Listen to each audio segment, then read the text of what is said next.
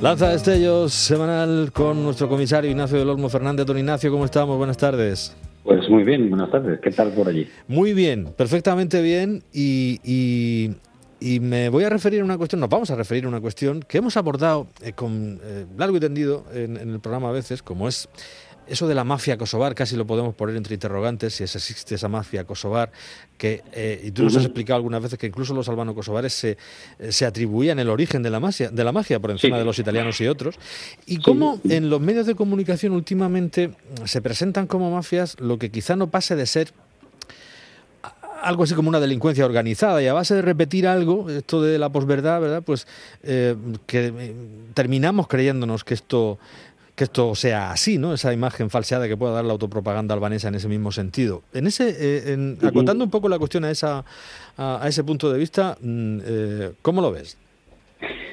Sí, vamos a ver. Eh, uno de los problemas que, que tienen las naciones en Estado, en este caso los albaneses, es que ellos tienen que utilizar la propaganda o buscar una especie de, de escenario de pasado mítico.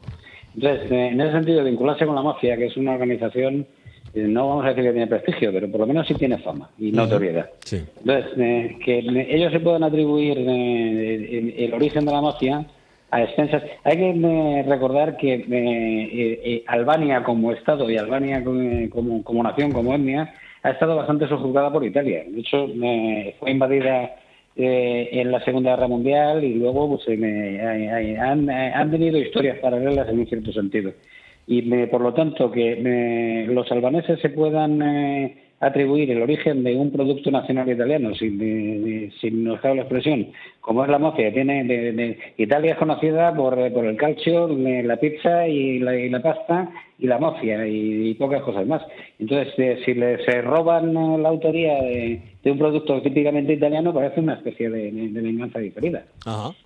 Sí, sí, bueno, pues eh, quizá vaya por ahí el, asunto, pero si lo describimos de una manera, y lo hemos visto, y tú lo, tú lo significas en un, en un largo y, magnífico artículo que ya te urjo también a, publicar.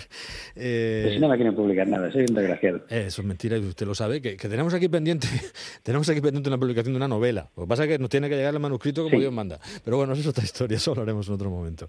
Quizá lo que estamos viendo en medios de comunicación, esto es de, yo lo pongo entre comillas también, igual que ponemos lo de mafia kosovar entre interrogantes, pondría entre comillas lo de programas de investigación que te presentan a un capo de estos, a un, a un el capitán Drago, este que tú significas aquí, por ejemplo, eh, esta especie de, de, mitos de semihéroes eh, que son delincuentes y que pues, no es lo mismo decir que es un, el, jefe de un, de un clan, de, de, un grupo delincuente eh, que, que, un mafioso, ¿no? Parece que suena, como tú decías, de otra manera, ¿no? Y se, se les presenta un poco así, con ese halo, ¿no? Sí, sí, sí. básicamente sí. Entonces, bueno, aparte de que se, atribuye origen militar y todo ese tipo de cosas, la historia es, confusa y complicada. Yo, desde luego, cuando estuve en los Balcanes, eh, ignoraba todo aquello y, de hecho, eh, yo fui convencido de que los albaneses eran los buenos y los serbios eran los malos. Bueno, luego una vez sobre el terreno uno se da cuenta de que hay de todo en todas partes y ni los buenos son tan buenos ni los malos son tan malos y la historia nos contaron, como mínimo, tiene muchas lagunas y muchas cosas que cuestionarse. Sí, sobre todo después de haber conocido tú los servicios públicos de transporte de, Kosovo. Ya todos, tienen cosas buenas y cosas Bueno, pero es que eso no lo he contado, pero yo llegué a Kosovo en un, en un avión de las líneas aéreas albanesas. Y eso también merece un capítulo aparte en, mis aventuras en Kosovo. Porque aquello de, parecía un autobús de la Sepulvedana con, eh, con alas. Era una cosa absolutamente maravillosa. Oye, pues yo lo del viaje por carretera ya me espeluné con aquellas ruedas que se salían y que se reponían de, aquella forma. Pero es que, mm, a, no sé, eh, a cierta altura ya me, me, da bastante más, eh, más respeto. Tú sabrás cómo hiciste el viaje.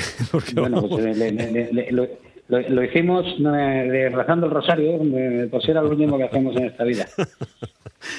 bueno, delincuencia eh, organizada. ¿Puede haber algún interés por parte de los medios de comunicación en esto también o no? Sí, claro. hay que tener en cuenta que, que, nadie me malinterprete, que nadie se, enfade. Eh, los medios de comunicación locales viven mucho de lo que es la información de sucesos. Entonces, de hecho, se, retroalimentan y lo digo en buen sentido. ¿eh? Y eh, en ese sentido, eh, ahora mismo los medios de comunicación ya no son locales, son globales a todos los efectos.